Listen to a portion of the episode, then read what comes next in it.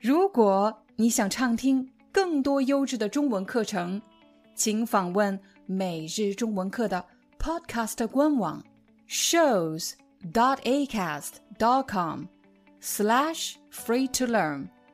我们的付费会员通道为您提供无广告干扰的高质量收听体验，想听多少就听多少。嗨，大家好，欢迎大家来到今天的中文课。在今天的中文课里，我将和大家分享怎么用中文去办理一些最常见的银行业务。经常观看我们中文频道的朋友应该知道，我是一名生活在法国的中文以及英语老师。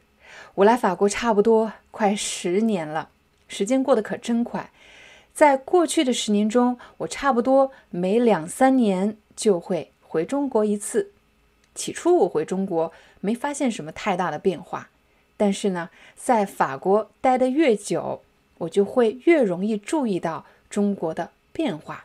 我甚至觉得有时候我回国就像一个外国人，因为有很多办理业务的流程方式都发生了变化。所以，在中国生活居然成了一件需要刻意学习的事情。这对我个人来说，也许是一件有点麻烦的事情，因为我毕竟是在中国出生长大的。可是现在回中国，居然还要提前做准备，提前查询信息。可是对我教授中文却成了一种优势，因为我发现我更容易理解大家在学习中文的过程中，尤其是。你要准备去中国工作生活，可能遇到的中文困难，我们就以银行这个话题为例，你都需要了解哪些信息呢？第一个信息，你需要知道中国的四大银行，这四大银行是工商银行、建设银行、农业银行以及中国银行。这四大银行又被称作四大国有银行。在前几期视频，我们曾经学过公司的类型，我们学过国有公司，由国家出资管控的这个公司企业就称为国有公司。但是呢，今天我们讲的是银行，国有银行当然是由国家管控的银行，就称为国有银行。在中国日常交易最常用的银行也是这四大银行。在这里和大家分享一个学中文的笑话啊，有一些外国朋友到了中国后，因为才刚刚学了几年中文，中文还不是特别好。他看到“中国银行”这几个字之后，他就说：“嗯，中国人怎么这么骄傲呢？为什么说中国很行？中国建设很行？中国工商很行？中国农业很行？”啊，这只是一个玩笑，不一定是真的。但确实，狠和银这两个字长得真的非常像。狠呢是双人旁，双人旁，而银行的银是金字旁。所以用这个笑话来帮助你记住这两个字的区别。按照往期视频的惯例，我们来想象是我带着大家一起去银行。我就是你的中文小助理，在旁边不停的给你解说你不明白的、不理解的地方啊。可是我们一群人去银行，看起来是不是有点奇怪？就像抢银行一样。好了，回到正题，当你进入到中国银行，你会注意到中国的银行和你们国家的银行可能有点不太一样。对我来说，我就会发现，嗯，和法国的银行不太一样。首先呢。中国的银行，你需要认识三种人，什么人呢？第一个是保安，保安就是戴着有点像警察一样的帽子啊，有的时候带着袖章的人啊，这个是银行的保安。保安，保安，保呢就是保护大家，安安全，也就是保证这个银行的安全的工作人员就称为保安。第二类人。是银行柜台里面的工作人员。柜台这个词我们又用到了，在申请签证那一期，我们曾经说过，办理签证的柜台，在银行呢，你可以看到有一个一个的小窗户，对吗？这个是银行的窗口，在窗户的里面有一个工作人员，这是第二类人。第三类人呢，是一个穿着西装的，有的时候打着领带，而且在他的衣服上有一个有一个工作牌，这个工作牌上面写着“大堂经理”，他就是这个银行的经理 （manager）。进入到中国银行之后呢，一般很快就有人来迎接你，来询问你是来办理什么业务的。有可能是大堂经理来问你：“你好，请问你想办理什么业务？”也有可能是保安来询问你：“你是来办理什么业务的？”今天我们是来办理什么业务的呢？今天我们是来办理银行卡的。我们刚刚到达中国，为了你接下来的生活工作方便，你当然需要一张银行卡。那么怎么说？我想要一张银行卡呢？你可以说我想申请一张银行卡，你也可以说我想办理一张银行卡。当然，你也可以说我要开户。开户的意思就是表示你希望在这家银行拥有一个银行的账户。然后这个工作人员就会领着你走到一个自助挂号机面前。这个名字这么长。自助，自助就是自己帮助自己啊，就是你可以自己操作的这么一个机器。什么机器呢？这个机器是排队用的机器。这个机器的全称叫做自助挂号机。在这个自助挂号机上，你可以选择你想办理的业务。假设我们拿到了排队的号码，我们的号码是 A 三十九。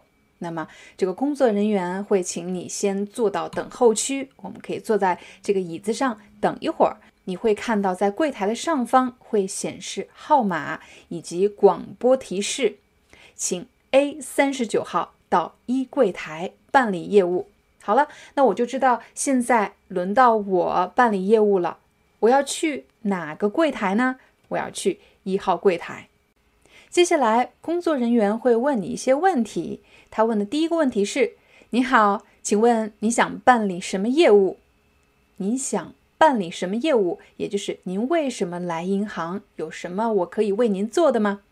可能你会说：“老师，刚才我们在自助挂号机上不是已经选择了业务吗？为什么还会再问一遍呢？”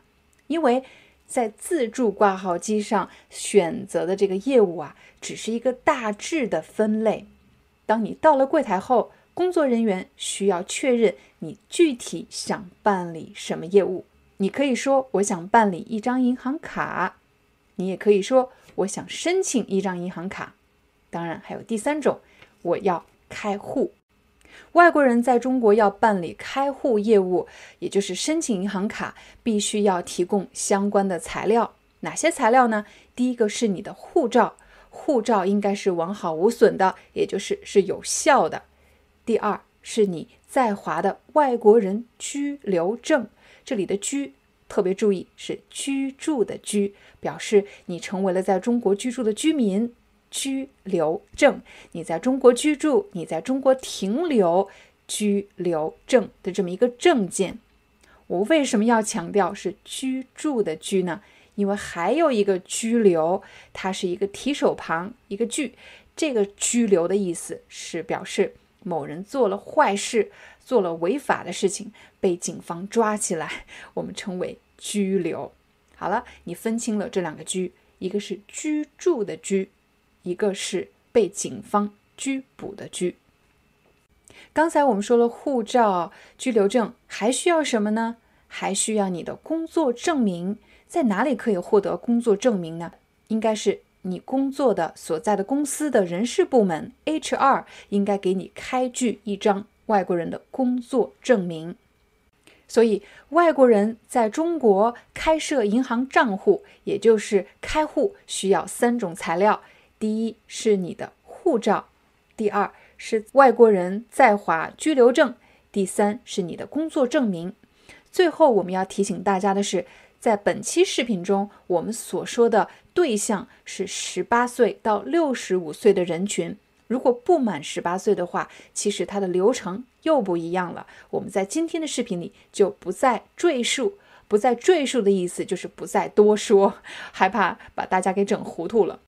三样材料都准备好了，工作人员会要求你填写一张开户的申请表。在申请表上，你要填写入你的个人信息，并且签名。在申请卡的过程中，他还会问你另外一个问题，那就是你选择什么类型的卡。通常有三类卡：一类卡、二类卡、三类卡。即便对我来说，我也觉得非常的复杂。其实你最最需要的不是二类，也不是三类，而是一类卡。在今天的视频中，我们主要介绍一类卡，因为一类卡的安全级别最高，而且它包含了日常生活中最实用的五大类银行功能。第一个就是存取现金，存存钱，取取钱，存取现金。一类卡的第二个功能是理财，理财，理财的意思就是管理财务，其实呢就是投资，也就是用钱生钱的意思。理财产品，你可以用一类卡购买各种各样的理财产品。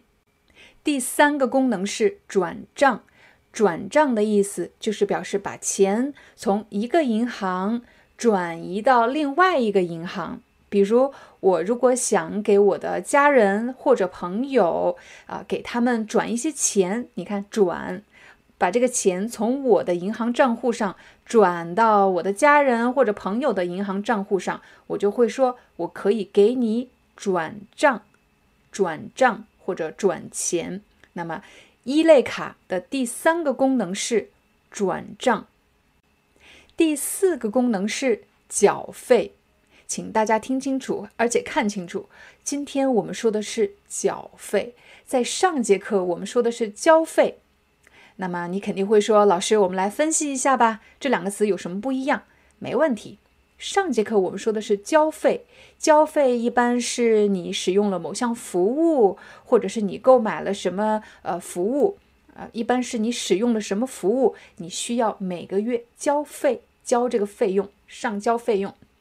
但是呢，今天我们说的是缴费，缴费其实具有强制性的支付。什么是强制性的支付呢？也就是说，它可能是按照国家的法律规定必须缴纳的钱。什么东西是国家必须强制缴纳的呢？当然是税金，对吗？每个国家都需要缴税，强制性的上交某种费用。最后一个是大家最熟悉的，那就是支付你的日常花销的支付，各种费用的支付，网上支付。接下来，工作人员他会询问你另外一个问题，那就是，请问你要不要开网上银行？什么叫网上银行呢？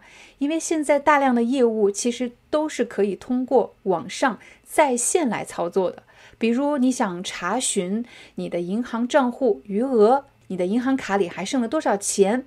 是可以在线查询的，不需要跑到银行去，也不需要在 ATM 机上完成，你只需要在网上就可以完成了。网上银行除了可以完成在线余额查询、转账，还有很多其他各种各样的网上银行的功能，我们就不在本期课程中进一步展开。只要你知道网上银行其实非常实用的，所以你一定要开通网上银行功能。所有的流程都结束了，现在到了交费的阶段。我们要交什么费呢？我们要交两个费用。一个是工本费，工本费也就是你获得的这个银行卡的费用，工本费一般是五元，以及银行卡的年费，每年要交的这个年费是十元每年。完成了刚才我们所说的在银行的所有流程之后，还有最后一步，激活你的银行卡，那么你的中国银行卡就可以正式开始使用了。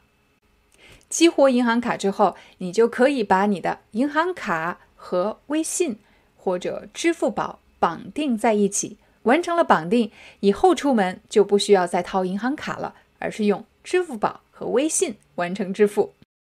欢迎你来到每日中文课官方网站。在今天的课程里，我将向你展示怎么样利用这个网站更高效的学习中文。第一步，我们先来了解一下课程内容，请你点击所有课程。